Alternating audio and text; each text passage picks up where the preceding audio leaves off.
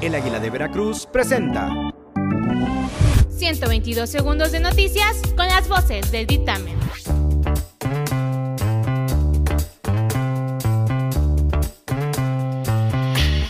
Yo soy Jair MH y estas son las noticias del día. El peritaje preliminar de la empresa noruega DNB, encargado por la jefa del gobierno de la Ciudad de México, Claudia Sheinbaum, determinó que el colapso de un tramo de la línea 12 del metro ocurrió debido a una falla estructural. Dicha falla está asociada al menos a seis deficiencias en el proceso de construcción de la obra.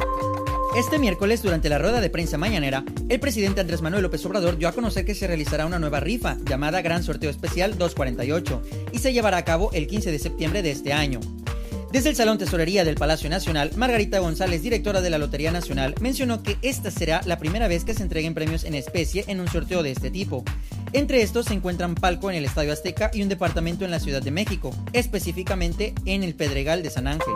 Tras la polémica desatada los últimos días por la torre del centro histórico ubicada en Jicotencal del puerto de Veracruz, se dieron a conocer a través del portal versiones.com.mx documentos que señalan que, en noviembre del 2018, el Ayuntamiento de Veracruz autorizó la obra de construcción de la torre que se edifica en el centro histórico de la ciudad a Carlos Ramos de la Medina, suplente del alcalde Fernando Yunes Márquez. El documento en poder de dicho medio de comunicación está firmado por el director de Obras Públicas Luis Román Campa Pérez, donde se especifica que el constructor no puede hacer cambio de uso del suelo.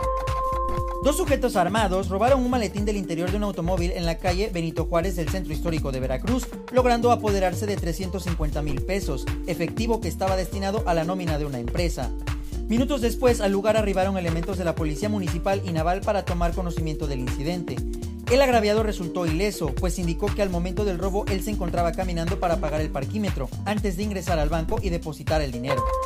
Animalistas de Veracruz se pronunciaron en contra luego de la presentación de nueva cuenta de una iniciativa de reforma que intenta legalizar las peleas de gallos en la entidad. Esta propuesta fue presentada en la sesión legislativa en el Congreso de Veracruz, este martes por el diputado local del PAN, Rodrigo García Escalante. Un mensaje lanzado en redes sociales por Billie Eilish causó gran polémica al dejar abierta a la interpretación que pudiera pertenecer a la comunidad LGBT. Sin embargo, su conocida relación con el actor Matthew Tyler Bors ha llevado a muchos cibernautas a crear el hashtag YouLikeGirls para acusar de queerbaiting a la intérprete. Te contamos todos los detalles en nuestra sección de Showbiz. Descubre más sobre estas y muchas otras noticias visitando eldictamen.mx. Ecovilla Productos Ecológicos presenta Bonus Time con Flor Fragoso. En el bonus time de hoy, la mañana del pasado martes, las redes sociales se encendieron luego de que Mauricio Ockman confirmara su relación con la modelo Paulina Burrola. Y una de las reacciones más esperadas era la de su ex esposa, Aisin Derbez. Das al pop en nuestras historias para descubrir qué fue lo que la actriz dijo al respecto.